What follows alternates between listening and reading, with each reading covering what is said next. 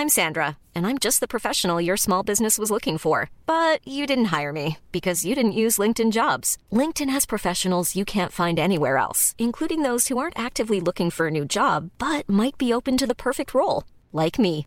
In a given month, over 70% of LinkedIn users don't visit other leading job sites. So if you're not looking on LinkedIn, you'll miss out on great candidates like Sandra. Start hiring professionals like a professional. Post your free job on linkedin.com/people today.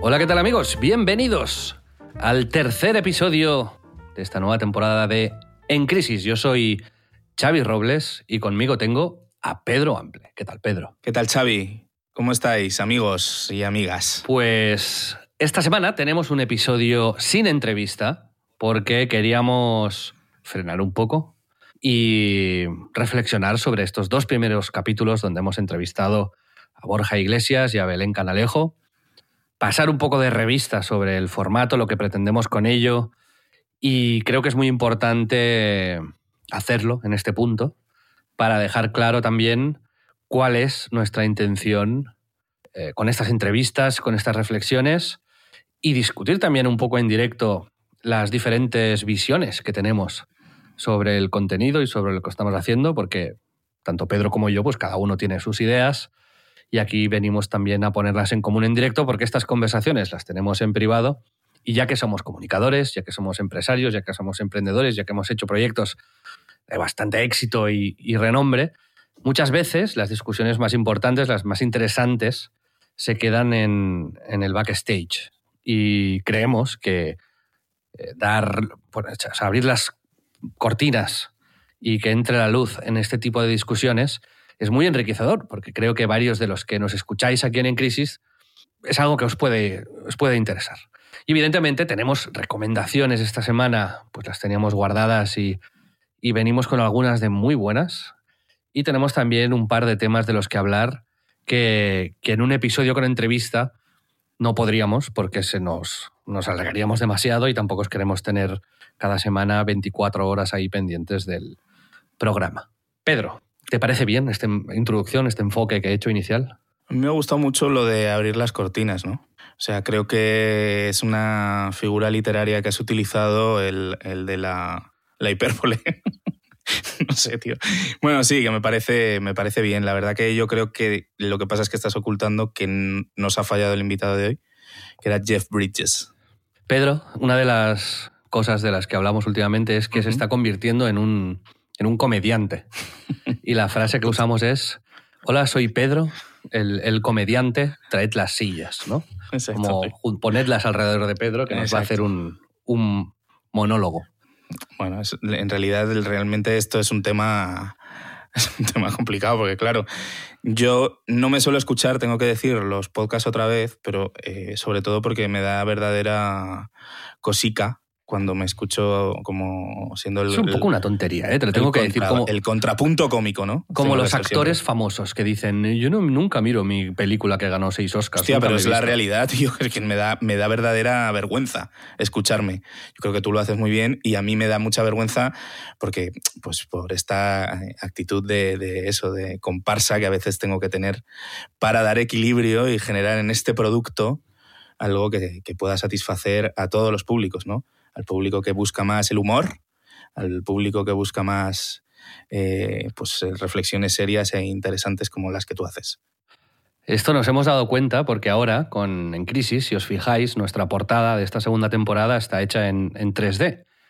Y esto es así porque queremos empezar a poner clips y fragmentos de los episodios, porque hay reflexiones muy interesantes, ¿no? Con, por ejemplo, Borja Iglesias en el primer episodio, cuando él reflexionada sobre el papel que han tenido los psicólogos en su vida o cómo, eh, pues eso, el psicólogo del equipo le, simplemente haciéndole un reframing, ¿no? llevándole a otro estado mental, Borjas fue capaz de ver un problema des, de, desde dos ópticas diferentes y cómo la solución entonces se, se, planteaba de maneras también muy diferentes. Y cuando hacíamos estos clips, Pedro, tú te dabas cuenta de que, de que, de que De que ibas a la elegíais, comedia. claro, de que elegíais los que yo digo una parida, pero luego porque realmente pienso que probablemente mi aportación sean mucho más las tonterías que las cosas más eh, intelectuales, que son más, es más tu rollo, digamos. ¿no? Yo creo que si te escuchases, te darías cuenta, porque yo sí que escucho los podcasts varias veces. Ajá. que ¿Varias no veces? Sí, varias veces, sí, sí. Eh, y y me, me los preparo mucho y realmente tengo ganas de hacer preguntas en, cada programa muy específicas y quizás por eso da la sensación de que voy como muy directo a preguntar un tema, pero es por un interés genuino después de haberme informado sobre alguien. Pero tú creo que haces muchas más preguntas de las que te piensas y además son, son muy interesantes. No te, no te estoy haciendo la pelota, es porque lo creo de verdad. Gracias. Así tío. que mi, mi, mi consejo es escucha, escucha un podcast, escucha el de Borja, por ejemplo, Vale. y verás que se te quitan un poco los complejos. Bueno, es sobre todo porque soy una diva y necesito también del apoyo de, de los seguidores. Y de nuestros Aquí hemos, hemos pinchado, hemos tocado hueso, ¿eh? ¿Te imaginas? Yo lo que quiero es que me digan, sí, Pedro, sigue siendo divertido, sigue haciéndonos chistes. Y no. bueno, En todo caso, Sí. eh, hablando de las entrevistas y para hacer una breve reflexión sobre meta, sobre el programa, a mí lo que me interesa de las entrevistas, y te voy a introducir si quieres el tema también, uno de los que yo tenía planteados hoy, es esto, es En Crisis es un programa en el que sabemos que tanto tú como yo estamos en crisis. A partir de los 30 hay gente que antes, hay gente que después, pero nadie nos había avisado de que la vida era una crisis tras otra. Por el dinero, por la familia, por el trabajo, por la vocación, por lo que sea.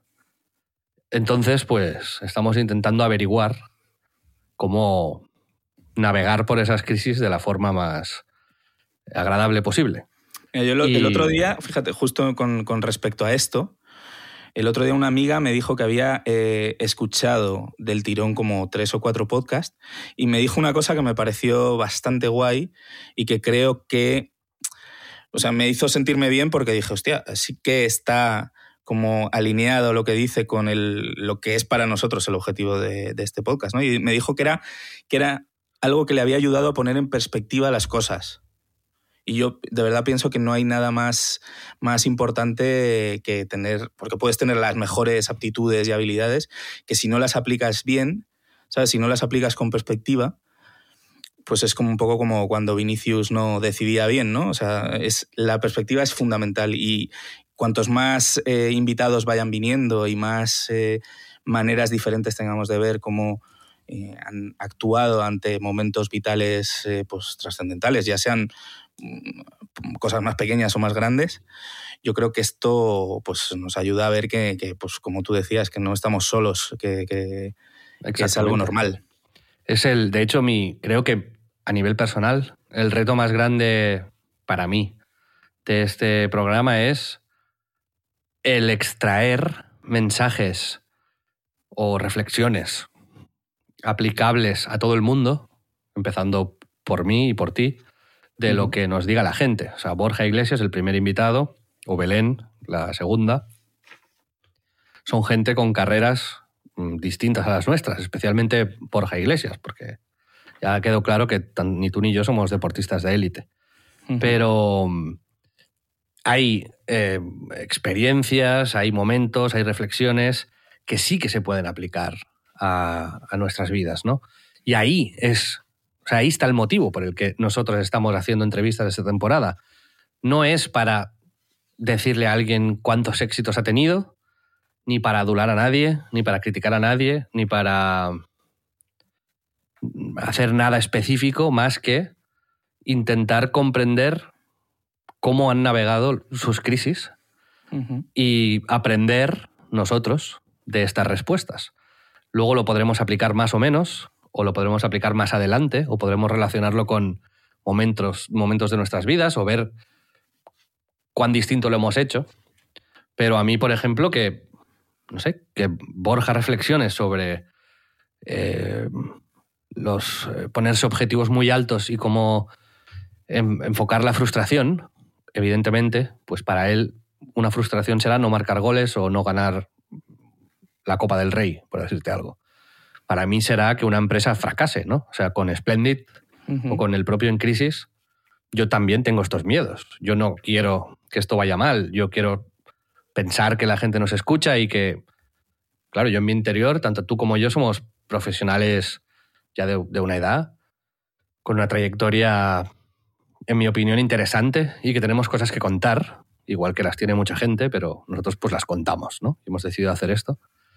Y, y entonces yo relaciono las experiencias de Borja con lo mío y mi trabajo, como decía, eh, mi reto más grande es intentar extraer, ¿no? licuar un poco, exprimir lo que dice Borja aplicado a su sector y transportarlo al, al de los oyentes y al nuestro.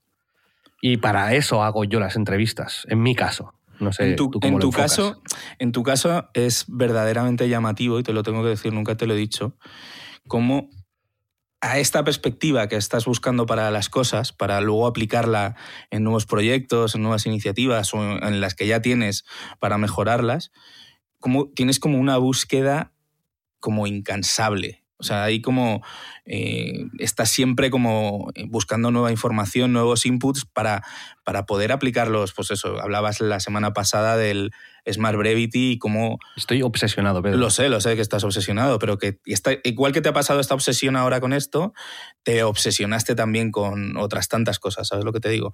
Porque realmente te mm, siempre encuentras como em, puntos que te ayudan como a componer esta mirada tuya personal y tu perspectiva de cómo tienes que hacer las movidas. Y, eso es, es guay y, yo creo que tú eres mucho más, estás mucho más hambriento de eso que yo. A mí me cuesta, o sea, también soy una persona inquieta y me, interesa, pero eh, voy más como picando, ¿sabes? Voy como encontrando interés en una cosa, no, no soy tan no soy tan de profundizar a con algo, ¿no?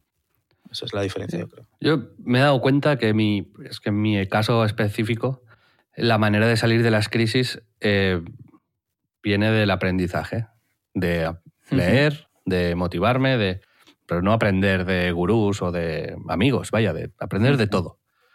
Y mm, reflexionar también sobre lo que uno hace, lo, que uno hace sobre eh, el momento en el que uno está, sobre las consecuencias de las acciones. Y no hay una respuesta, y para mí esta es la clave del programa. No hay una respuesta única, ni un camino único hacia la felicidad. Eh, la felicidad, el bienestar, el estar a gusto, el mejorar, es eh, un, son mil detalles que tienes que ir aplicando día a día y algunos estarán bien, otros mal, ¿no?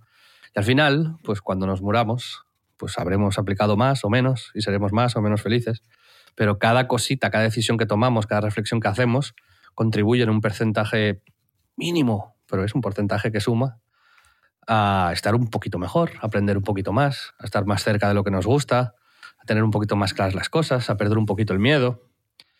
Y pues eso es la vida, básicamente, ¿no? Y si podemos hablar con gente interesante que dice cosas que que podemos digerir adecuadamente, y ahí está nuestro trabajo, digerirlas también un poco para vosotros, pues mejor. Y entonces pues yo pretendo, de paso, pues salir de, mis crisis o avanzar hacia el futuro eh, usando este podcast también como vehículo. Pero es que, es que yo creo que es eso. Es como muy tentador o muy fácil y muy como simplista, si no has oído muchos capítulos, como entender en crisis como es un formato, un espacio en el que tratamos de dar lecciones a la gente o buscar soluciones para las crisis. Y en realidad yo creo que esto es un poco más casi nuestra, nuestra propia terapia, que no hay nada más lejano a nuestra manera de ser que intentar dar lecciones a nadie, ¿no? Es compartir nuestras inquietudes, como tú compartes, pues esto mismo, ¿no? Como tu interés específico por una metodología nueva de comunicación, que puede ser esta, ¿no? O por, otras muchas, ¿no? Por las cosas que nos cuentan. Por las zapatillas estas que te han flipado, lo que sea. Sí. Sí, sí. Y es como en, esta búsqueda que nosotros hacemos, lo que hacemos simplemente es compartirla. Y, ahí yo creo que tú tenías también... Eh, Una reflexión al respecto. Exacto, sí. Sí, y, pero básicamente es, mm, introduciendo ya el siguiente tema, Nosotros lo que queremos es, a mí me da igual si la persona que entrevistamos ha sido exitosa o no. Si me gusta especialmente esa persona o no. O si mm, ha fracasado o ha tenido éxito o es muy feliz o es muy poco feliz. Eso en realidad a mí me da bastante igual. Yo lo que quiero es hablar con gente y preguntar por qué tomó esa decisión, qué aprendió de ello. Me da igual si es un bibliotecario, un médico, un futbolista o, o una jueza, ¿sabes? Me da igual. Porque cada persona tendrá unas crisis y yo luego veré, ostras, pues aquí tal, y tal. Pero, ¿qué pasa? Y que es lo que creo que tanto tú como yo queremos huir profundamente de, de un...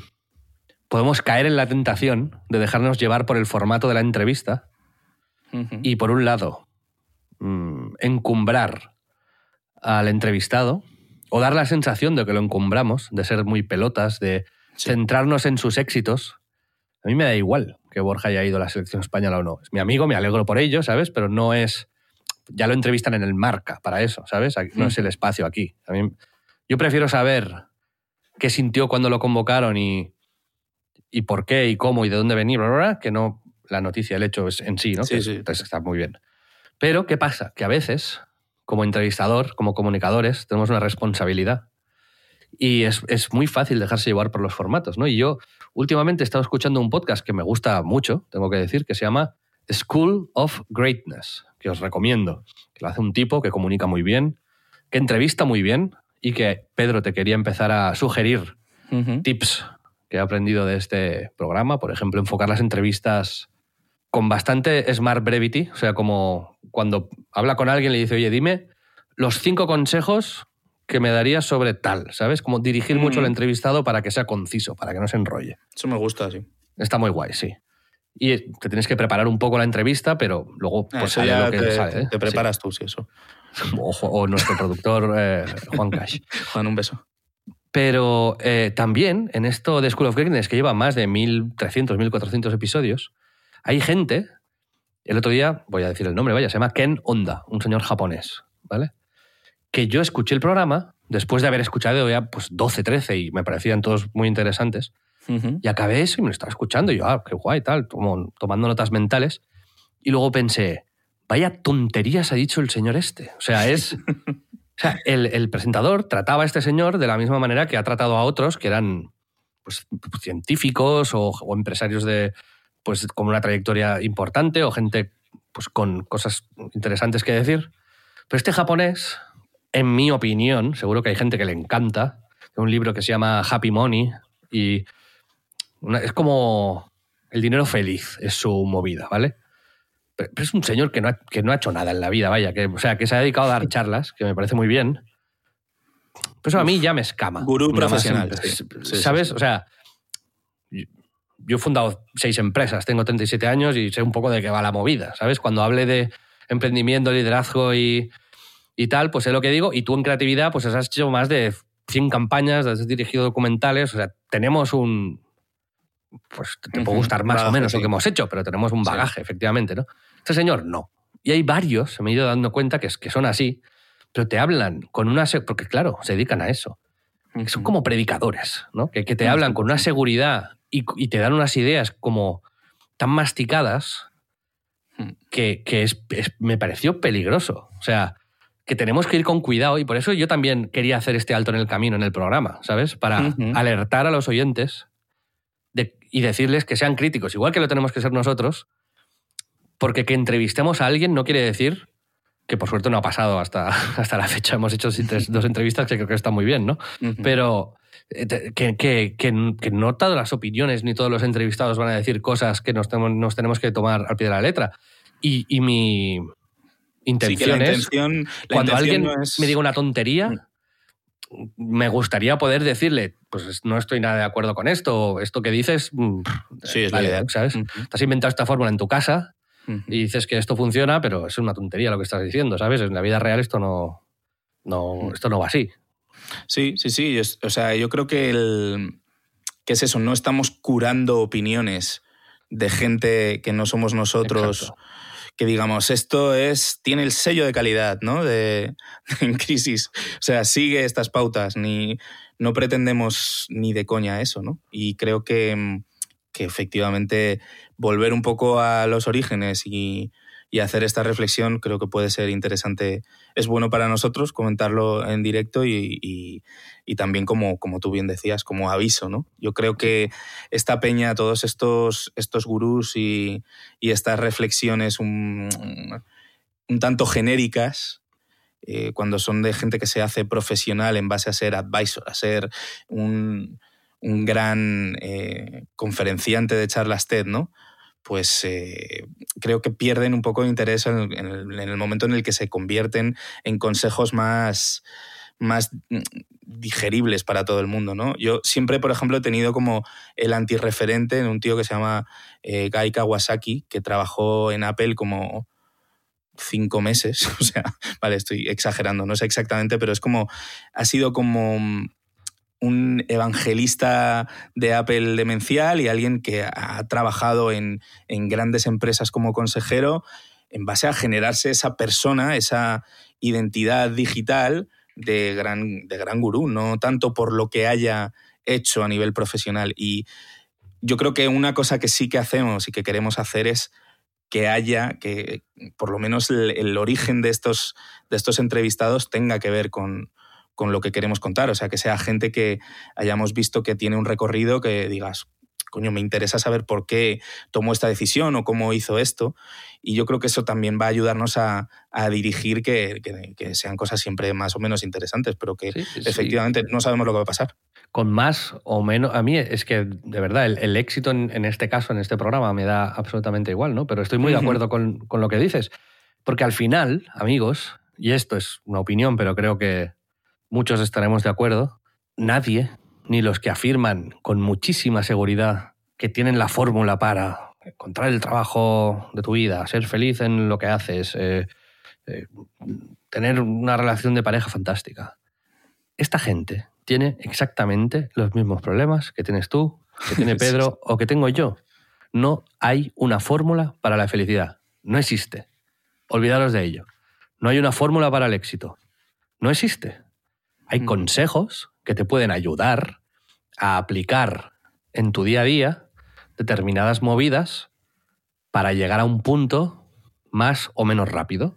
Hay consejos, por ejemplo, una terapia psicológica o escuchar un podcast o leerte un libro, que pueden hacer que ante una pérdida, por ejemplo, una desgracia, sepas sobrellevarlo mejor, sepas sanar más rápido, sepas tomar mejores decisiones, pero hay que diferenciar muy bien esto, el aprendizaje, el crecimiento, la autorreflexión, la terapia, eh, que, son cosas muy serias en muchas ocasiones. Hay, eh, yo, mismo he pasado periodos de, estar psicológicamente muy aturullado ¿no? y, estar mal, e incluso tomar medicación para ello y, hacer terapia. Eh, yo voy a una psicóloga todas las semanas que además se escucha en crisis. Pero, pero eso está bien y le pasa a mucha gente, ¿no? Entonces, lo que a mí me parece peligroso, y, el, y, nos, y es, digamos, hay que resaltarlo mucho, creo, que no hay una fórmula para, para estar bien, porque si no todo el mundo la seguiría. Eh, así que yo desconfío muchísimo de, de, estos gurús que te las dan, ¿no? Eh, yo te puedo decir, Pedro, por ejemplo, ¿no? en base a mi experiencia como empresario, te puedo decir, las ideas, y además creo que es un ejemplo muy bueno, especialmente contigo delante, las ideas no valen nada, no tienen valor. Y te voy a poner un ejemplo, te voy a decir, yo puedo inventar la Coca-Cola, la Coca-Cola no existe, me la invento en mi casa. Y coño, todas las noches me ceno yo una pizza con Coca-Cola. Es Dios, ¿no? Eres tú el único en el mundo. Si estás tomando la Coca-Cola, la estás disfrutando, perfecto. Pero como empresario, mi punto de vista será, esta idea no, tiene ningún valor. El valor real es coger la Coca-Cola, embotellarla, hacer una marca alrededor de la Coca-Cola, distribuirla, venderla, y ahí ya generas valor, ¿vale? Todo el mundo tiene ideas, la ejecución que lleva la idea que es, se te ha ocurrido en una tarde, hasta que esté en todos los supermercados y restaurantes del mundo y que la empresa valga 10.000 millones, ahí está el valor. ¿vale? Como empresario este puede ser mi punto de vista. Pero tú eres un creativo y tú te ganas la vida teniendo ideas. Con lo cual mi consejo sobre las ideas no aplica a ti, porque tú sí que generas un valor real simplemente con ideas. Con lo cual, el mismo consejo que yo he dado, que a mí me sirve, a ti no. Tú puedes entender mi punto de vista y por qué yo digo eso, pero yo debo de entender también tu, tu, otro punto de vista. Es, es, justo, es una cuestión, una vez más, es una cuestión de perspectiva y de también de objetivos, ¿no? Y, y creo que tiene mucho que ver con, con, algo que en esta búsqueda de cada uno, que es lo que necesita, es muy diferente según la persona, ¿no? O sea, yo creo que hay que elegir las cosas que te importan, ¿no? O sea, es, eh, como bien decías, para ti la idea eh, de tener una Coca-Cola y de solo el único que la disfruta y demás no tiene el mismo valor que haberla convertido en un negocio, pero sin embargo, dentro de la escala de valor de otra persona, a lo mejor lo que buscaba era la manera de de manera hedonista, disfrutar de una bebida única y con eso ya siente que está mega realizado, ¿no? Es una cosa mega exagerada. Pero bueno, al final el hacer lo que te gusta, lo que disfrutas, eh, siempre es mejor que hacer algo que odias por ganar dinero y eso para mí sí que es, es la clave. Y en el caso de la, creatividad o de mí mismo, em, eh, ¿cómo decirlo? O sea, yo creo que eh, el balance entre em, lo que consigues versus cómo lo consigues también, también tiene mucho, mucha importancia, ¿no? Y bueno, yo creo que es eso, es, yo creo que hay que aprender a hacerse las preguntas adecuadas eh, antes que, dar las respuestas de siempre. Y creo que el, mundo de las ideas y el mundo de, de, de la creatividad en general es, puede ser absolutamente inútil, pero también puede ser la respuesta absoluta a algo que está muy atascado, ¿no? Y luego hablaremos un poco de Splendid, donde yo creo que hay, hay un ejemplo específico en cómo son las decisiones básicas para, emprender y cómo yo entiendo la participación creativa en un modelo más de empresa.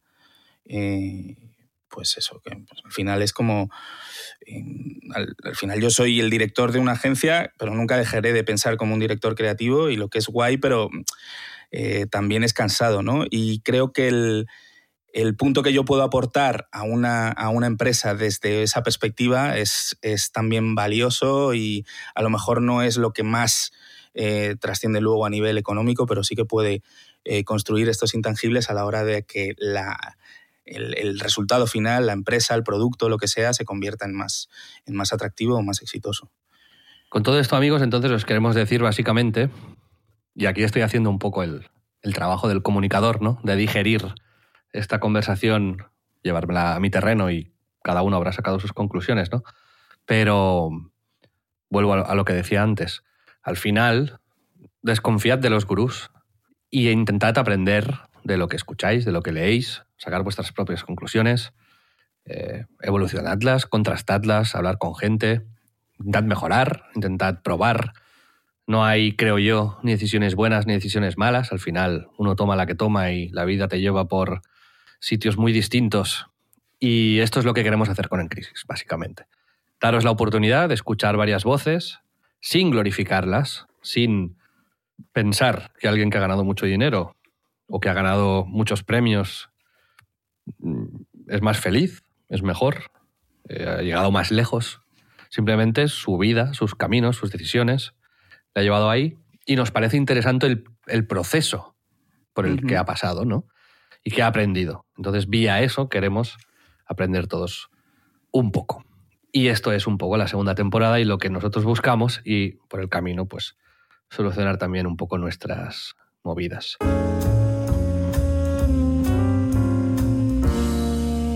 Dicho esto, Pedro, vamos con el tema que tú, que tú traías, que justo acabas de comentar también un poco sobre, sobre esto, pero me gustaría que lo desarrollases un poquito más. Mm, sí, bueno, yo había propuesto, había pensado en hablar de, porque me pareció interesante alguna conversación interna que hemos tenido alrededor de la creación de Emprending, ¿no? De Emprending. O sea, es como, Muy bien. o sea, mi mente ya, estamos grabando tarde por la noche, ha sido un día largo, me estoy excusando y alargando muchísimo la excusa, ¿no? Ha sido un día largo, he tenido que ir al gimnasio, he estado haciendo... Avanza. Vale, pues más brevity. Entonces, bueno, que eh, para Splendid eh, yo pensaba en eso, en hay decisiones básicas a la hora de emprender que tiene que ver con... con cómo- Splendid, os recuerdo, amigos, es Exacto. la productora que hemos fundado Pedro, yo, pero también Víctor Manuel Martínez, John Francis Bañoy y Jordi Torras, socios nuestros históricos, míos en, este caso, y que produce En Crisis, esta segunda temporada, y produce también Detective de Google y La Clave. Y en breve vamos a sumar otros podcasts. Tenéis en http barra barra www.splendid.club, no com, club, la posibilidad de apoyarnos, de apoyar ya sea a un precio muy económico y además descontado en este primer mes de vida de la productora, o plataforma en crisis, y así nos ayudaréis también a, pagar las facturas, o podéis apoyar a Splendid en general por un poquito más y tendréis acceso a un contenido adicional de, de cada programa. ¿no? De- nosotros solemos dar media hora extra de, de podcast cada semana para los que nos apoyan, pero también acceso a una comunidad, por ejemplo, en, en nuestro caso en Telegram. Es muy fácil acceder ahí, los pasos son eh, sencillísimos y lo tenéis muy claro en la, en la propia web una vez eh, os suscribís. Y, y ya tenemos bastante gente en la comunidad y, y ha sido muy interesante porque hay gente que ha ido a los restaurantes que recomendamos o que se ha comprado un pantalón del que habíamos hablado, que se ha comprado las zapatillas que recomendó Pedro. Y hay un contacto muy directo, diario, constante con nosotros y creo que a ellos les, les gusta, se lo pasan bien porque pues pueden ampliar más información y tienen feedback nuestro directo, pues que a nosotros también nos encanta porque vemos que es lo que más resuena con, con la comunidad que tenemos y con vosotros, ¿no? Y a la vez tenemos un agradecimiento infinito por esta gente que ahora, desde el inicio, está haciendo un poco el salto de fe este de, de ayudarnos. ¿no? Pero Splendid es un poco este proyecto que tiene la vocación de crecer con el tiempo y incorporar más podcasts, con lo cual, pues, si, si te suscribes dentro de un año, pues tendrás el contenido exclusivo de 10 podcasts en vez de 3, ¿no? Ujú. Pero los que nos apoyáis ahora sois, sois los OGs, los originals, los, los que llevamos en el corazón, ¿no? Eh, perdona, Pedro, por cortarte, pero me- si No, alguien no, no, ha no, escuchado es- los anteriores podcasts, quería contextualizar un poquito y que vean que esto es lo que hemos hecho y, y Sí, construir es la un, conversación. un contexto de 45 minutos que la verdad es que la gente seguro que ha podido pasar rápidamente. Siempre No, está no. bien Sí, clarificar, sí, sí. hombre. No, y, y tengo que decir que efectivamente el club, la gente que está dentro del Telegram y demás, por ejemplo, eh, ellos también nos han recomendado cosas y, por ejemplo, yo he cambiado de champú. Gracias, esto es literal. A mí me ha llegado ya un champú muy que me han recomendado eh, nuestros amigos socios del Club Splendid. Bueno, eh, a dónde iba. Eh, en la creación de Splendid ha habido un momento en el que debatíamos entre los socios cómo hacer el lanzamiento. ¿no? Habéis visto que ha sido un lanzamiento, tampoco ha sido a bombo y platillo, no nos veréis en las paradas de los autobuses ni en, no sé, no hemos hecho muchísimo ruido, también de manera, eh, corrígeme si me equivoco, Xavi, muy consciente, ¿no? O sea, hemos, eh, Sí, sí. hemos hecho un, un como, ¿cómo se le llama? Un soft launch, ¿no? Eso es. que, que yo creo que también es para ir, ir construyendo juntos porque tampoco tenemos el producto final y cerrado y demás, ¿no?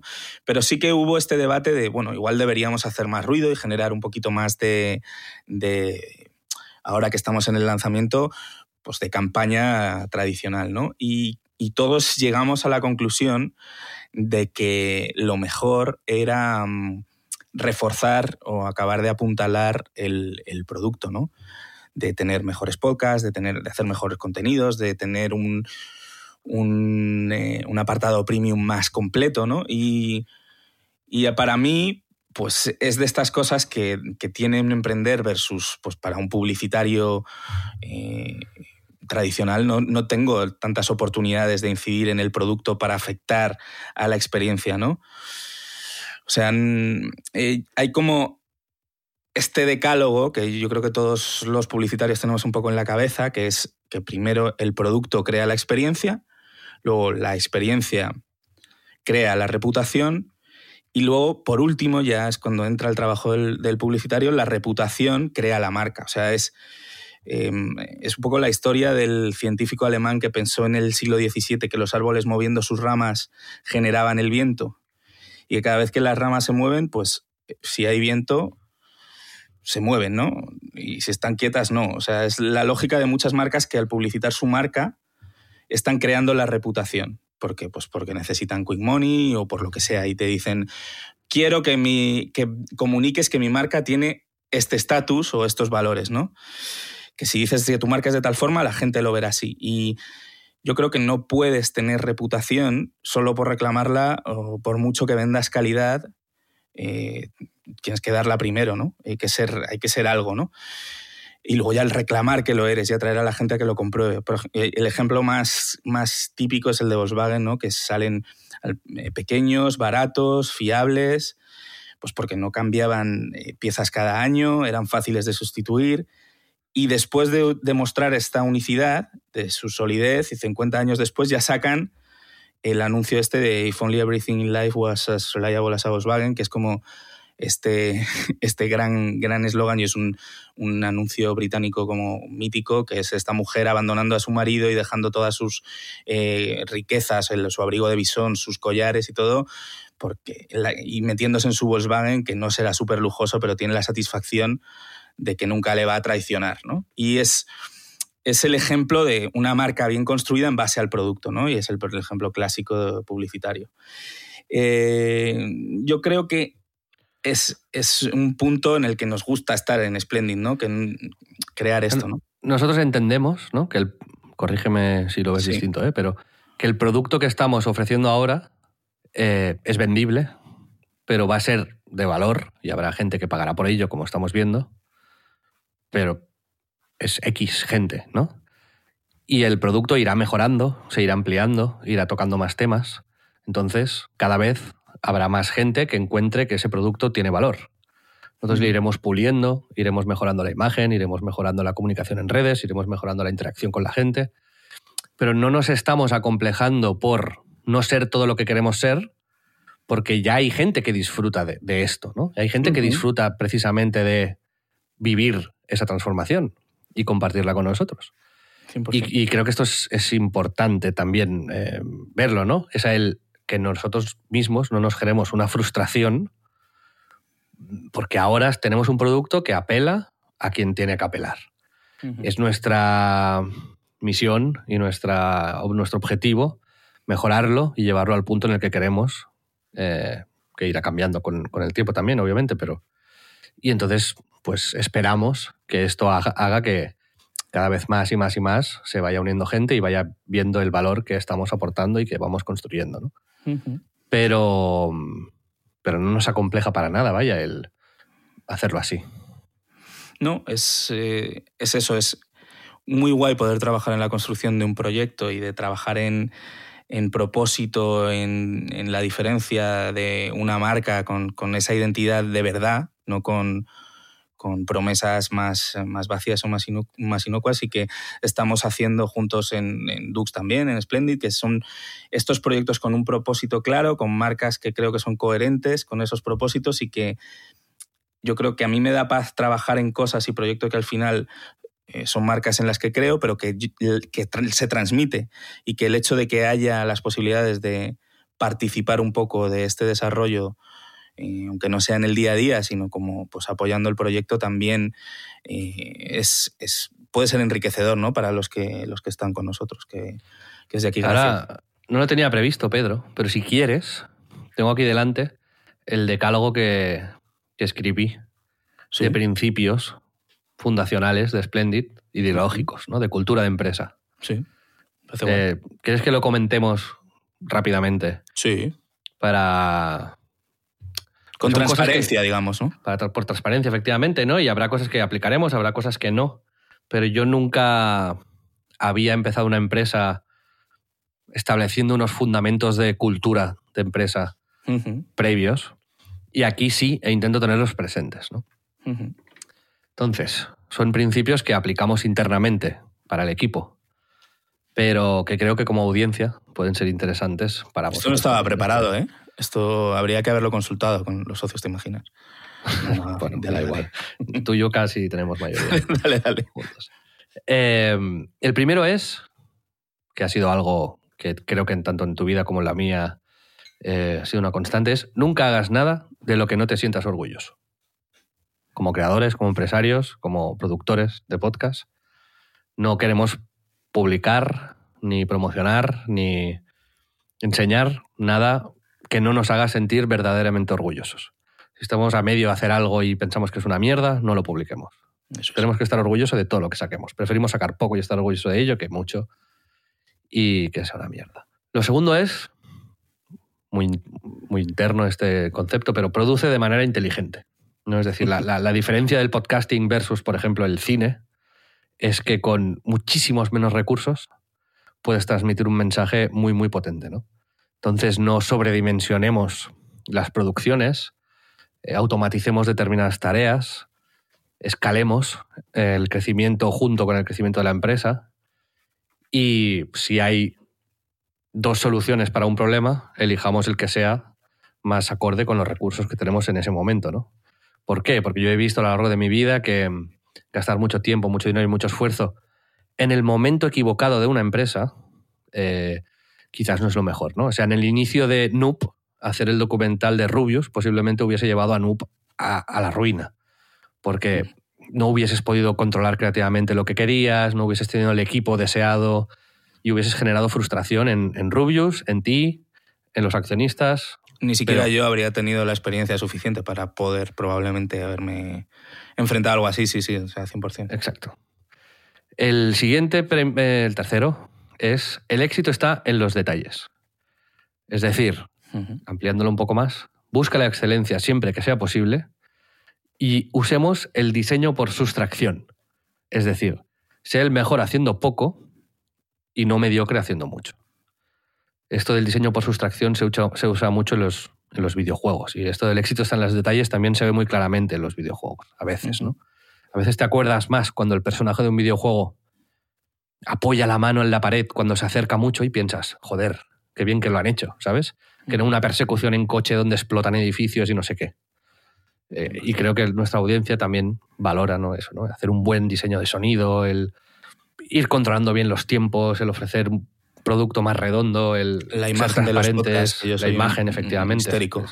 Eso tú le, prestas muchísima atención, ¿no? Y tenemos una portada diferente para los premiums y para los no premiums. La cantidad de horas que, por ejemplo, Pedro dedica a estas movidas es increíble pero es que el éxito está en los detalles, creo yo.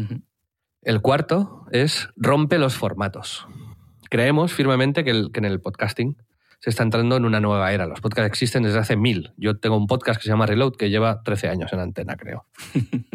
Em, pero es que es infinitamente distinta la manera de consumirlo antes y ahora. Ahora la gente lo escucha en el metro, en el tren, con Spotify, con Apple Podcasts, con webs, eh, con apps propias. Eh. Antes te los bajabas a un reproductor de MP3 y los y era horrible, ¿no? Entonces, nosotros vivimos, Pedro, el audiovisual. Yo estudié comunicación audiovisual. Y vimos cómo el lenguaje que se usaba en la tele y en el cine cambió radicalmente con la llegada de YouTube y luego de Twitch y de TikTok, etc. Nosotros en el podcasting tenemos un poco esta misión, que ahora mismo, por ejemplo, es la que es para mí más lejana eh, en Splendid, ¿no? Porque necesitas tiempo, seguridad económica y, valentía para afrontarlo, pero la gente hace programas de cultura, programas de empresa, programas de crimen. Rompamos estos moldes, ¿no? Seamos atrevidos en, la, eh, las mezclas, reinventemos los géneros si se puede, construyamos una nueva voz, eh, salgamos un poco de los moldes tradicionales, siempre que sea razonable hacerlo, no hacerlo por hacerlo, ¿no? Pero también cuestionar a veces las decisiones más pequeñas, ¿no? Es necesario poner una entradilla ahí. ¿Puedo hacer un programa de nueve horas? O sea, a lo mejor eh, se puede hacer un programa de nueve, horas. ¿Puede en crisis durar 15 minutos? ¿Hace falta que sigamos esta estructura o nos podemos inventar otra que es mejor para la audiencia? Cuestionarnos básicamente el formato constantemente. El siguiente eh, eh, principio. rodéate de los talentos y aprende a sacarles su máximo potencial. Es decir, hablando ya más de colaboradores, empleados, eh, podcasts con los que trabajaremos, etcétera. Ya lo dijimos en otro programa, ¿no? Es mejor montar a la gente adecuada en el autobús que subirla deprisa y corriendo a medio de camino. Queremos trabajar con la gente adecuada, formarla y conectar sobre todo con quien trabajamos. No tiene más, pero creo que es algo que hemos, los dos hemos aplicado también en nuestra trayectoria. ¿no? Después, cada podcast que lancemos nos define. Es así. Podemos tener podcasts muy jugosos a nivel de audiencia, pero mm, quizás cambia la percepción o la imagen o, lo que queremos que sea Splendid y esa marca que estamos construyendo. Y bueno, pues quizás está bien.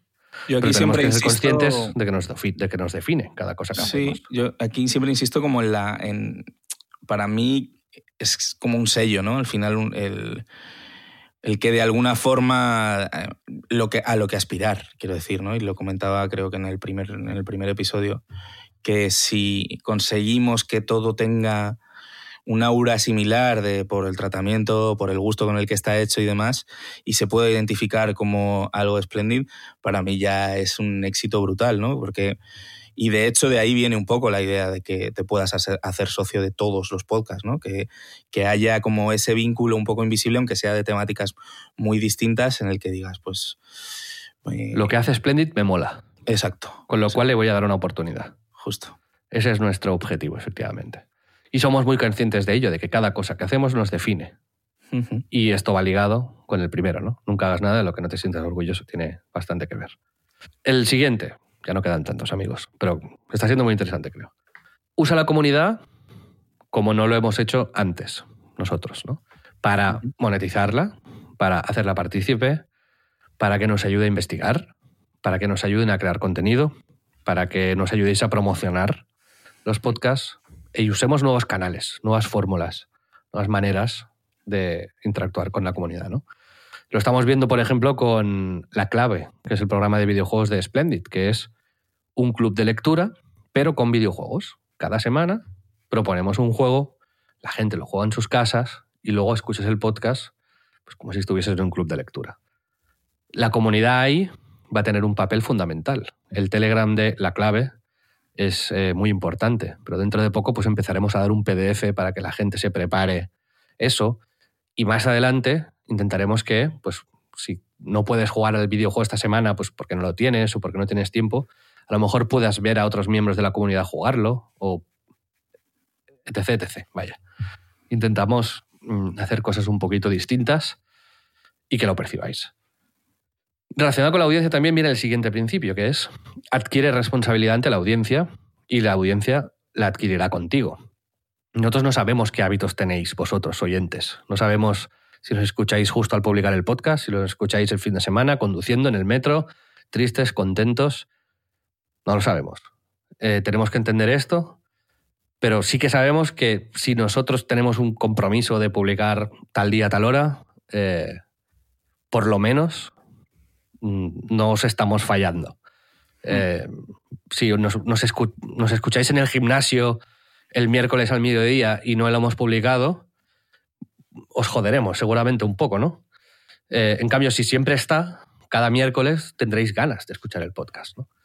Eh, pues bueno, eso es. De hecho, nos habéis insultado, nos habéis insultado por tardar tanto en verano en sacar el programa. Y, nos sentíamos, sobre todo tú, Xavi, que te agobiaría muchísimo todo esto, ¿no? muy, muy, sí, increpados, pero con razón. Hay que decir que estos dos puntos, para mí, y creo que lo compartimos, son quizás los más diferenciales de este proyecto. El colocar a la, audiencia eh, y hacerla partícipe, colocarla en el centro eh, de una manera muy, muy real y todavía por explorar en, de qué formas ¿no? y en, qué fórmulas. Pero creo que esto es, eh, es la base, ¿no? De, además de un negocio como el del podcasting, donde realmente el, ingreso directo, por así decirlo, y el apoyo de, de la comunidad a, los proyectos es los que en la gran mayoría de los casos está dotándoles de, de solución de continuidad, ¿no? Porque si no, solo por publicidad, como pasa en otros medios, sería complicado. Sí, es una reflexión que se puede sacar de aquí es, y muy enlazado con lo que decías, muchísima gente está haciendo podcast hoy en día.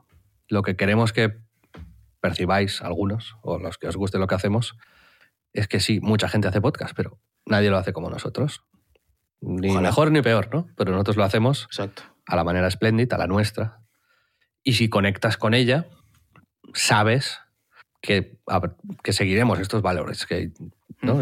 Sabes que hay, es un sitio feliz para ti, ¿no? Como lo es para mí, yo qué sé, HBO, por decirte algo, ¿no? Eh, buen, buen ejemplo, ¿no? O sea, diríamos que somos el HBO, ¿no? Bueno, he buscado el primero que me ha salido en la cabeza, ¿no? O Naughty Dog, que es una, una desarrolladora de videojuegos que. O, That Game Company, que sé que todo lo que hagan me va a gustar, con lo cual yo soy incondicional de ellos. Eso es a lo que aspiramos. Obviamente no estamos en este punto, ¿no? Quizás para alguna gente sí, porque ya nos, llega, nos lleva siguiendo desde antes y, y tiene esta confianza en nosotros y sabe que Chico Nuclear, Albert García, Borja Pavón, yo, pues de Night, de Eurogamer, pues ya les hemos demostrado muchas cosas y ahora pues ya nos dan esa confianza porque nos la hemos ganado, ¿no? De alguna manera. Así que, bueno. Entonces, ya más interno, el siguiente punto es construir relaciones sanas con los colaboradores para eliminar la frustración del corto plazo, ¿no? Es decir, que tenemos que construir proyectos que tengan sentido con nuestros colaboradores en oposición a cerrar transacciones comerciales puras y duras, ¿no?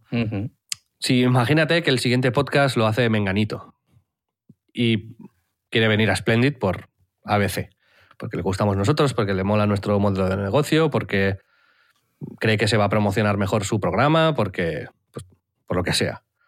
Es una forma muy buena de conseguir audiencia entrar en Splendid, por ejemplo, porque hacemos cross promotion. Pero yo no, cuando ficha a esa persona o cuando cierre un trato con esa persona, no le voy a decir, te vamos a conseguir infinito dinero en publicidad, esto va a crecer en visitas, esto va a ser la polla, tal. No. O directamente te vamos a pagar 5.000 euros por programa, ojalá, pero no. Eh, nosotros lo que queremos es que si alguien entiende lo que hacemos y nosotros entendemos lo que hacen, vamos a, vamos a ser socios, vamos a construir un proyecto juntos que sea beneficioso para todos. Nosotros te ayudamos a crecer, tú nos ayudas a, ganar dinero, nos, juntos creamos una comunidad y juntos pues nos, nos vamos de vacaciones. Exacto, por ejemplo, a, Exacto. Y, pero el, no vender humo, el no premeter el oro y el moro, ¿sabes? Tanto tú como yo trabajamos constantemente con, con muchas marcas comerciales que son anunciantes, ¿no? Sería muy tentador decirle a alguien, eso, ¿no? O sea, nosotros hemos trabajado aquí con eso, con Volkswagen, ¿no? Estamos seguros que cuando hablemos con el de marketing, que lo conocemos, te va a poner publi. Nunca lo haremos esto. No. No, no venderemos humo porque no lo sabemos, sinceramente. Así que si pasa, perfecto. Si no pasa, pues si no pasa, si no te lo hemos dicho y no te lo hemos prometido, pues no te frustrarás. El problema de vender humo es que si el humo no se materializa en... Si no hay fuego debajo del humo, digamos, eh, te frustras. Así que es mejor engorilar a la peña con realismo que con falsas aspiraciones. Quedan dos solamente, Pedro.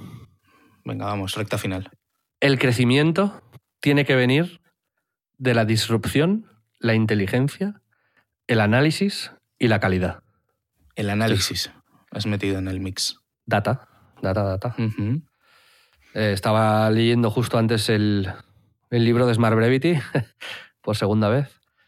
Y, y decían eso, es el tío pone un ejemplo, es yo era columnista del New York Times y escribía artículos larguísimos y me creía Dios porque entrevistaba a presidentes, volaba en el Air Force One, estaba el día de, los, de las nominaciones, en las grandes polémicas, hasta que se empezó a analizar en la web lo que pasaba, ¿no? y era el momento ese en el que había las páginas, se paginaba, ¿no? Y tú leías la primera y luego le vas al 2 o al next y leías la segunda página. Y el 80% de la gente no, no, le daba la segunda página. Entonces eso fue un golpe de realidad muy grande para, para ellos. Y, ser consciente de eso, analizar esa data, es un ejemplo muy, muy pero, de perogrullo, ¿no? Pero les llevó a hacer el Smart Brevity al final, ¿no? Es, vale, pues si la gente no lee, el 80% no lee algo que le... Pues eso, pues, pues entonces le voy a dar la información más comprimida, más rápida, tal, porque esto va a ser lo que quieren. Y efectivamente, así es. Con lo cual analicemos un poco esto. A lo mejor hacemos este programa que nos está pareciendo muy interesante y la gente piensa que es una puta mierda. Pues, pues hijo, a lo mejor estamos pues que se vayan a escuchar Detective Google, ¿sabes? sí. Que mola más. Y el último, em, todo lo que hagamos tiene que ser lo más grande posible, que seamos siempre ambiciosos. Es decir, que siempre tenemos que ir a buscar, respetando nuestros principios, el máximo crecimiento, la máxima audiencia para nuestro contenido y la mayor influencia de nuestros programas. ¿Vale? Eh, ¿Qué quiere decir esto? Pues que podemos hacer un contenido de puta madre en, en crisis, pero, coño, si luego hacemos TikToks y los hacemos bien, si hacemos tenemos Instagram cuidadísimo y lo hacemos bien, si hacemos bien tal, si con los invitados que vienen nos dan retweet, pues en vez de tener, no sé, pues 10 escuchas, pues tendremos 50. Pues eso tiene que ser una vocación nuestra también, porque somos empresarios y porque Dentro del realismo, ¿no? Del realismo de cada producto, que también tenemos que ser analíticos y decir cuál es nuestro techo. O sea, probablemente en crisis nunca se convierta en, Para mí no hay. ¿Tú, ¿Tú crees eso de verdad? 100%. Ah, ¿Tú piensas que en crisis puede ser como el, el, próximo número uno en podcast de Spotify? Pero perfectamente, vaya. ¿De verdad? Te lo prometo. O sea, no, no tengo ninguna duda que no ha sucedido porque no hemos hecho lo que tendríamos que hacer. Y luego, si no sucede, no pasa nada. Pero que tenemos el potencial de llegar ahí con el tiempo, vamos, es que no tengo ninguna duda.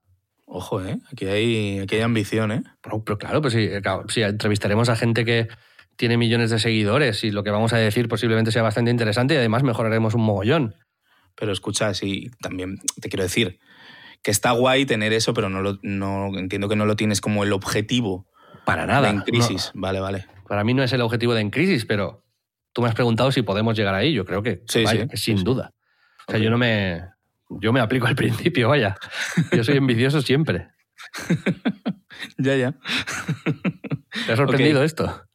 Sí, vamos a ver, no es que sea escéptico, ¿eh? O sea, yo creo mucho en el proyecto, en, eh, en, lo que hacemos. Me gusta el podcast que hacemos, pero quiero decir, yo sí que creo que tenemos un techo más modesto. Yo creo que, no. yo creo que, lo que de lo que hablamos para aplica al 100% de la población. Prácticamente, sí. O sea, con un podcast de videojuegos sí que hay un techo muy claro. Con lo que hacemos nosotros, creo que puede gustar a alguien de 20, de 30, de 60, mm, que es responsabilidad nuestra, vaya. Ojalá, ojalá me pongas este clip, tío, de aquí a, un tiempo. Me digas, te lo dije. Bueno, pero no es una predicción, como tú dices, no, no, es una predicción ni es una ambición. Es, vale es como, pues, ¿por qué no? O sea, ¿por qué no puede llegar a pasar eso? Ok, entendido. Y estos son los principios, Pedro. Principles, ¿no? Diríamos. Eh, pues sí, sí. Esto lo redactamos después de leer los principios de Meta, de Spotify, de Google, de Netflix, de Uber, de Amazon. bueno, literal lo redactaste tú, vamos a... Yo hice otras cosas, ¿eh? Tampoco te creas sí, toda la imagen, todas las marcas sonoras, las portadas, cada uno ha hecho sus cosas, ¿no? Pero mm, estos principios también, obviamente, son moldeables, van a ir cambiando con el tiempo y pues no se adaptarán, se cambiarán, aprenderemos, los modificaremos, pero ahora mismo nos ayudan y nos van bien. No sé, yo creo que es, como decía, muy guay el, el, que todas estas situaciones, o sea, todos estos principios ayudan a marcar la identidad del proyecto y nos ayudan como a buscar de vez en cuando podemos volver a leerlas y, ver si estamos en el buen camino, si somos coherentes y, esto también genera el, valor este intangible del que hablaba antes, ¿no? Que es no solo es fijarse si el logo está en el sitio correcto, que es algo que hago de manera compulsiva y demás, sino que creo que es ayudar a, asegurar el desarrollo de la marca, ¿no? Y me encanta también aportar ese prisma en decisiones ejecutivas de los proyectos, desde eh, la elección del personal, como tú dices, los que te subes en el autobús, a cómo reinvertir en, o cómo tener iniciativas nuevas en las que participar. O sea, cómo priorizar, porque ahora mismo podemos hacer tres cosas a la vez de las 20 que queremos. Justo, justo, justo. Y es lo que decía, ¿no? Que al final es el, como la cosa que aplico desde la creatividad publicitaria a eh, un trabajo más y pues eso, de, de codirección de, de, ciertos proyectos y que creo que, que es guay hacer desde cero y es muy, muy interesante poder hacerlo así y decir, hostia, vamos a ir hasta el final con estas ideas y con estos principios. y esperamos no decepcionaros, amigos. Splendid.club, la web, por si queréis saber más, como hemos dicho antes. Esto no era un public reportaje, en realidad es porque queríamos de verdad haceros partícipes de este desarrollo que es importante para los miembros de En Crisis y para, entendemos que es su comunidad. Sí, y creo que además, cuando seamos número top 5 en Spotify general, este programa no tendrá quizás tanto sentido. Pero ahora que nos escucháis gente que nos escucháis a lo mejor porque os gusta lo, cómo comunicamos, nuestras ideas, o porque nos seguís de hace tiempo, o porque sois familiares nuestros. hola, mamá. Hola, padre, hola, madre. Em, entonces, ahora es el momento de hacer esto. Y, creo que vosotros vais a ser nuestros mejores embajadores y quizás entender un, mejor, un poco mejor el proyecto em, os ayuda a entender por qué hacemos estas cosas, vaya. Justamente. Y a contextualizarlas.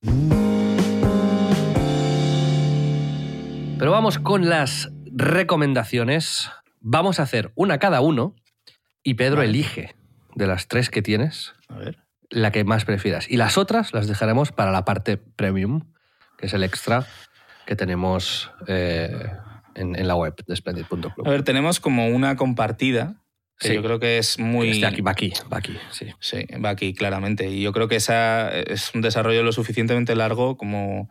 ¿O cómo lo ves? Llevamos, que llevamos sí, sí, una hora. Mira, esta que te marco va en el Premium y esta también. ¿Y esta? Y esta, ¿O esta no? Ya está. Esta también en el Premium, sí. Vale. Pues vamos a tus... Eh, entonces va a ser solo de contenido audiovisual hoy. ¿O solo esta? Esto. Vale.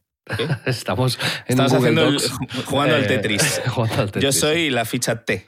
Pedro, introduce el tema que es algo que además nos apasiona. Extreme. Mira que Pedro y yo somos seres audiovisuales, ¿eh? Sí. Pero esto eh, a nosotros nos, nos, emociona demasiado. Es, es, una. Exacto, es una recomendación muy especial. O sea, yo. Eh, vamos a hablar de Nathan Fielder, de, de Rehearsal, es la nueva serie de HBO, muchos la... Los ensayos. En los ensayos, exacto. Muchos habéis oído hablar de ella seguro.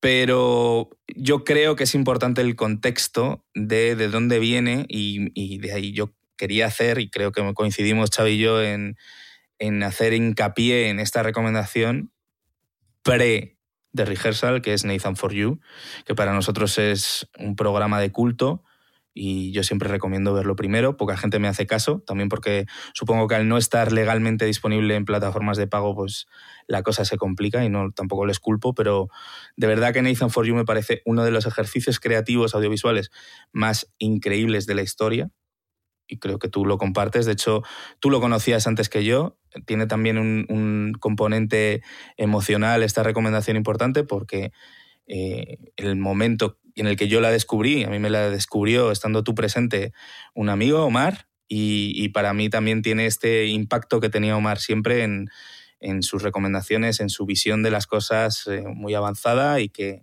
efectivamente en, este caso es, es muy, muy clave, ¿no? Y, quería como también dedicársela. Em, porque Omar ya no está entre nosotros, por desgracia. Eh, bueno, em, ¿de qué iba Nathan for You, ¿no? que es de Comedy Central. Pues eh, Nathan, que en cada episodio en la intro dice que se graduó de una de las más prestigiosas escuelas de negocio de Canadá con muy buenas notas, y, lo dice como así, que, y que un fact es real, o sea, que en realidad eran notas normalitas, pero esa es la gracia, y ayuda a negocios reales que van pues mal, con ideas rocambolescas e imposibles que... Un chicote Sí. Eh, del mundo del negocio. Del mundo del negocio. O sea, pero siempre, Chicote siempre lleva las cosas a lo, que puede ser comercialmente más viable de la manera más eficiente, pero lo que hace Nathan es siempre utilizar ideas estrambóticas, imposibles, y llevándolas muy hasta el final. Cuando digo muy hasta el final es invirtiendo extremo y, y aunque sea muy, muy ridículo, sin frenarse, ¿no? O sea, hay el ejemplo típico para mí, que es, también de los más conocidos, que podemos hablar luego de otros, pero es el de Danbe Starbucks, que es un episodio histórico de la segunda temporada, creo que es. Y creo que es el ejemplo más claro para aquellos que no conocen el programa o el trabajo de Nathan, de, Nathan antes de, de, esto, ¿no? De Rehearsal, y que da dimensión de su genialidad. Y bueno, hay más y son increíbles. Está el del Explica, vídeo. explica, explica de qué va ese Sí. episodio, vaya. Sí, sí. Sí, es que Nathan se reúne con el dueño de una cafetería de barrio en Los Ángeles, le cuenta su problema, que es que no tiene clientes, ya que le cuesta competir con, con eso, con Starbucks, con grandes cadenas, ¿no? Entonces, ahí llega la sugerencia, ¿no? De Nathan, que es además un tío pues impertérrito, como con una, un carácter y una, y una manera de ser que es adorable y que es como un poco Asperger, ¿no? El tío llega muy serio y como con la mirada perdida y, y eso es. Y al final lo que dice Es un poco Es de la- office la sensación que genera Sí. en ti. Sí, sí, sí, tal cual. Y, y a lo mejor eh, de primeras puede generar en cierto tipo de personas algo de rechazo, pero es como de Office, hay Y- que y- persistir. Hay gente que piensa que es de mentira lo que pasa. No, no. O no, sea, no, es- no. son Es casos 100%. reales con negocios reales. Sí, sí, sí. O sea, yo- en, en Roque creo que era, se- de, de Eurogamer se pensaba que eran todo actores. Mentiras, en serio. Sí, sí. Es, no, no, no. Son casos reales. Es, ahí está la genialidad absoluta. Pero bueno, Esa es la perdón. genialidad. Sí, sí, no, es que, bueno, el tema es, la sugerencia de Nathan es que dado la, que, que la ley de parodias permite el uso del branding y los logos de una empresa, eh, pues eh, lo que hace es que se aproveche para atraer clientes y así abren Dumb Starbucks. Starbucks tonto, ¿no? Starbucks tonto, que es una copia 1-1 de un Starbucks, pero añadiéndole a todo el, el DAM delante. O sea, es que hacen frappuccinos tontos y todo tonto, ¿no? Entonces, de pronto hay como, imaginaos eso, un Starbucks perfecto, pero tiene DAM delante de todo, con el mismo logo, con la misma imagen, y de pronto, de, de manera real, salió en prensa internacional, en medio mundo, sin que nadie se imaginase que era para un programa de tele. O sea, la gente llegó a atribuirlo a, Banksy como una acción, eh, pues como las que hace Banksy, ¿no? Crítica con el, con el consumismo, etcétera, ¿no? Y, y todo ya, esto ya sería increíble de ver por sí mismo, pero es que tiene, o sea, tiene mil capas más, ¿no? La primera, para mí, que Nathan tiene que convertirse en un artista paródico antes de abrir Dame Starbucks. O sea, va un abogado y le dice, tío, si no eres un artista paródico antes y lo haces de la nada, nadie se va a creer en un tribunal que no lo estás haciendo por un motivo puramente comercial. Entonces, para tener ese histórico que le ampare legalmente, el tío hace parodias de canciones en un open mic o, o abre una galería de arte con, con parodias de la cultura popular. O sea, se prepara y hace que esto pueda ser viable metiéndose en la movida, ¿no? Y luego la segunda capa es que la idea ya llega a tener tanta repercusión que Nathan anuncia que va a abrir otro Dame Starbucks en, en Brooklyn, ¿no? O sea, cuando ya ve que esto es un éxito de la hostia, y, pues el tío ya ve que esto es un negocio y lo convierte como en una idea ya demencial de llevarlo al infinito, ¿no?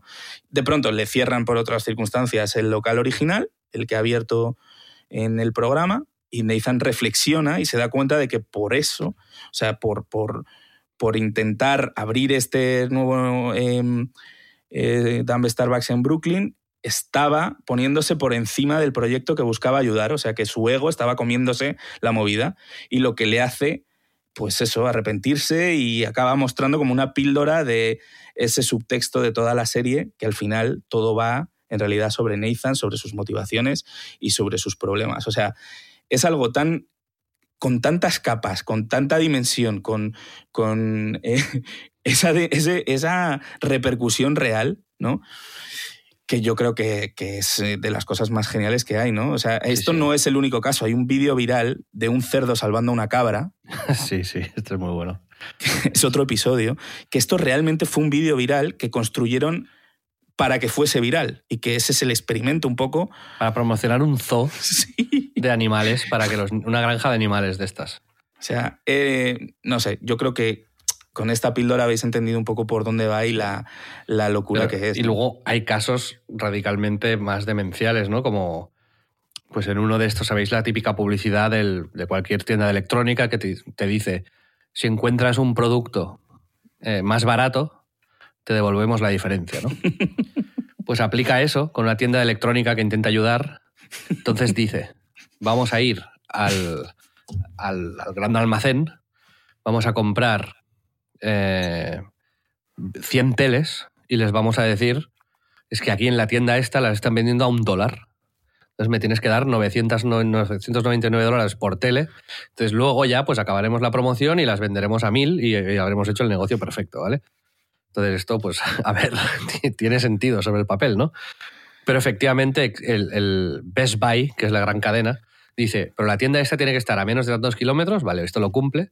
La promoción se tiene que promocionar por correo y no sé cuánto, y el producto tiene que estar efectivamente a la venta durante tantos días.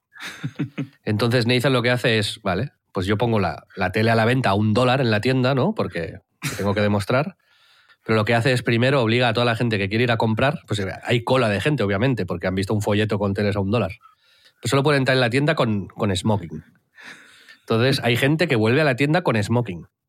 Pero entonces lo que hacen es, dicen, la tele está, la tele está en el fondo de la tienda. Tienen que pasar por una puerta pequeñísima arrastrándose y cuando cruzan hay un foso con cocodrilos que les separa de la tele. Entonces, Todo esto no es una exageración, esto es, Es así, real. es así. Y es una cámara oculta con gente real yendo a esa tienda a comprar la tele un dólar y enfrentándote a, a toda esa demencia. Es muy spoiler todo esto, pero es que yo creo Sí, que si no lo cuentas es que no... Hay 10 episodios por temporada y hay 4. O sea que hay Sí, 40. sí, sí. No nos estamos haciendo mucho spoiler. y en cada episodio a veces hay dos casos, van bastante rápido. Y. Pero eso no acaba aquí, es que este episodio es que además luego el Best Buy no quiere aplicar la promoción, entonces sí, él sí. se hace novio de una empleada de Best Buy que es emo y él se convierte como en emo. Bueno, bueno, se complica, o sea, las capas que decía Pedro. es- bueno, esta serie ahora mismo, desgraciadamente, no, es muy difícil de ver. Eh, la podéis comprar en DVD en Amazon. Eso es lo que os puedo decir. Eh, pero es un- una versión como italiana y tenéis que ir con cuidado de que vuestro reproductor sea de estos que reproducen varias tal. O pues podéis navegar por los inframundos de internet y bajaros lo que que iba a decir, o podéis suscribiros al Splendid Club, ¿te imaginas? Como de pronto... Bueno, eh, quizás por acabar- ahí de pronto cavar, cavar nuestra propia tumba No, legal no, no, no. diciendo que vamos a regalar contenido. no le vamos a decir a nadie que piratee, pero es que es muy difícil de conseguirla. Sí, por la desgracia, serie. es ridículo. Yo pensé que HBO con la compraría ya que tienen, ¿no? Que ya que tienen Deberían, de Rehearsal. sí. Pues de Rehearsal, que es la, la nueva que ha hecho. Pensad que también es productor Nathan Fielder de How to with John Wilson, que recomendamos en la primera temporada y que es imprescindible también en, 100%. en HBO. Pero de Rehearsal es, es mucho más densa y realmente si no has visto Nathan for You, no, no la entiendes, creo yo, pero es que ni el 50% En su que- globalidad, exacto. claro. O sea, aún así es impresionante, ¿eh? pero creo, pero creo que el- el- la capa que le añade, sobre todo porque eh, todo lo que hacen, hace Nathan For You durante todas sus temporadas, al final acaba en, en- en una reflexión que es espectacular, ¿no? Que es como... eh, en realidad muy bonita y, y- y positiva, pero que tiene que ver sobre que, al final es eso, que el, el protagonista es, eh, de todo era, era Nathan, ¿no? Sí, es eso. Es como si Chicote en su programa o Gordon Ramsay en. Bueno, pues ahí en la cocina, en los distintos idiomas. Al final el programa fuese sobre ellos, ¿no? Sobre las crisis de Chicote, sobre su problema, yo qué sé, con, con- con- con su peso, ¿no? Y que al final se adelgaza porque en los no sé qué y luego movidas como hiperlocas que no te esperas porque es un programa de solucionar movidas en las cocinas, ¿no? Como, como si hubiese tres capas más por encima ultrapensadas Es que en el caso de y te quedas bueno, frito. yo creo que es, es guay que expliques un poco, aunque sea por encima de qué va, si te parece, de Rehearsal tú. Pues va de. Son siete episodios, si no me equivoco.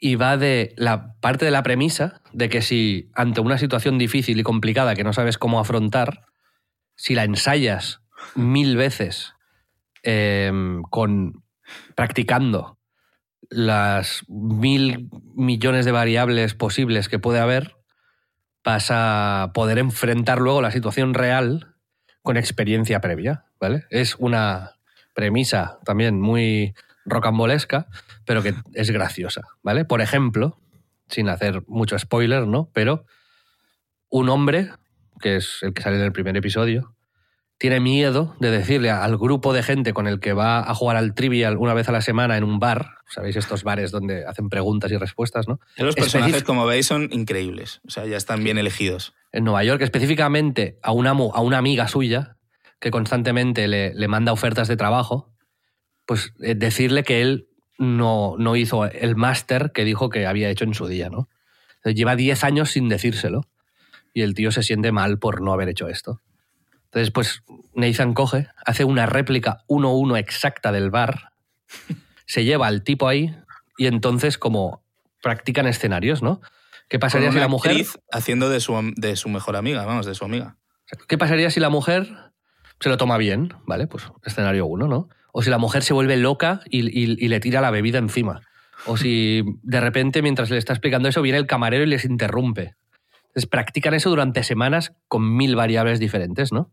Pero a medida que van practicando, pues también va aprendiendo que el tipo este, pues, es, es, es bastante raro y que hay otras movidas por detrás y entonces, pues, como que se va complicando el ensayo. Pero la serie, también sin hacer spoilers, ¿no? Evoluciona hacia un, un sitio, pues como en Nathan For You, ¿no? Que, donde Nathan acaba teniendo mucho protagonismo, más que los mm, presuntos protagonistas, ¿no? Que, que parece que, que lo serán. Y, y es una serie difícil. Es una serie difícil y, y, mm, Es que lleva lo- el tema de las es- capas, pf, lo lleva al, al extremo máximo que yo ni me podía ni imaginar, ¿no? O sea, eh, eh, Nathan hace como gala, no, no gala, pero como está muy responsabilizado porque al final, joder, es una serie de HBO, le están dando un presupuesto acojonante y él eh, está sin reparar en gastos dedicándolo a hacer estos ensayos de una manera pues eh, mega realista, en muchos casos muy cómica, pero en algunos otros hasta ya llega un punto en el que te da como cierta cierto susto, ¿no? O sea, yo creo que está bien equilibrado porque en el fondo, pues Nathan es un, es un cómico, vamos, es un tío que, que, que de origen es eso, ¿no?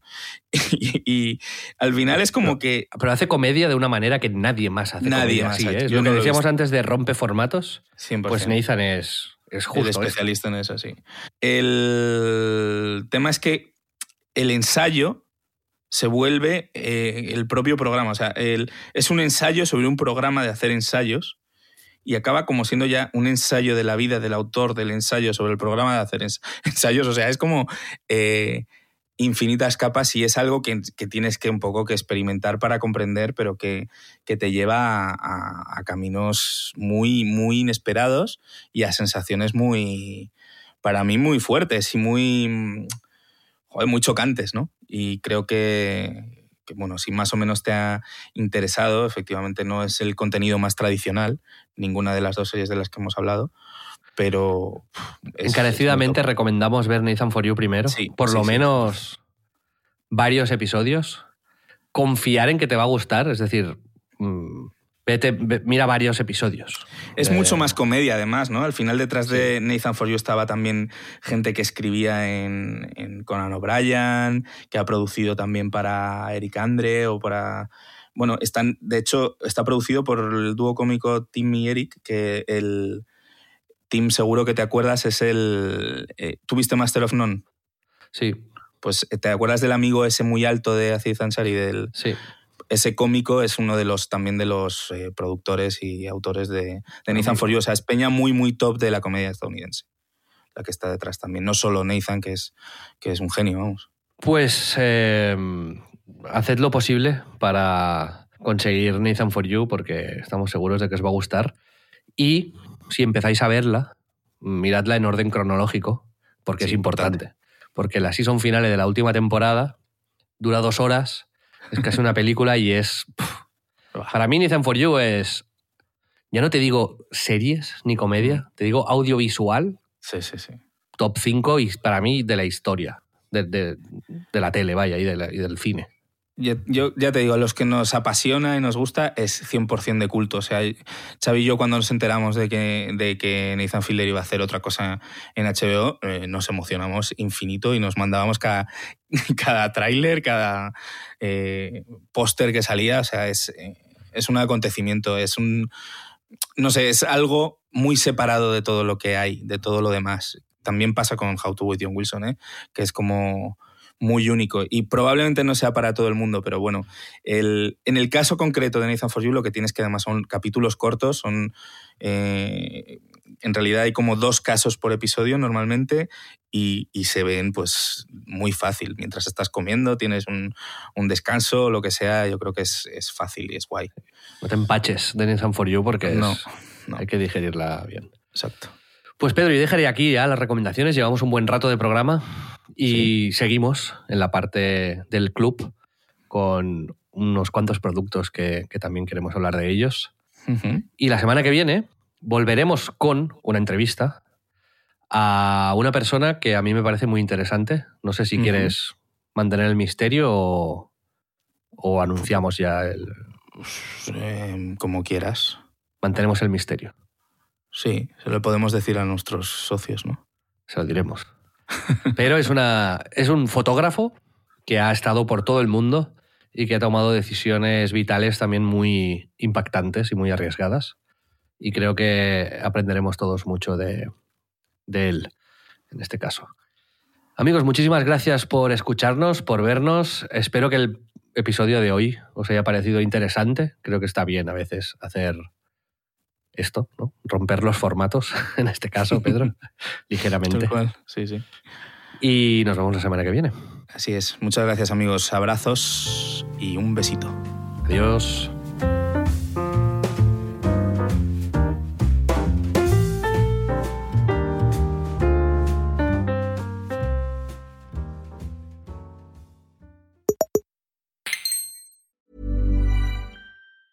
Quality sleep is essential. That's why the Sleep Number Smart Bed is designed for your ever evolving sleep needs. Need a bed that's firmer or softer on either side? Helps you sleep at a comfortable temperature? Sleep Number Smart Beds let you individualize your comfort so you sleep better together. JD Power ranks Sleep Number number 1 in customer satisfaction with mattresses purchased in-store. And now, save 50% on the Sleep Number limited edition Smart Bed for a limited time. For JD Power 2023 award information, visit jdpower.com/awards. Only at a Sleep Number store or sleepnumber.com.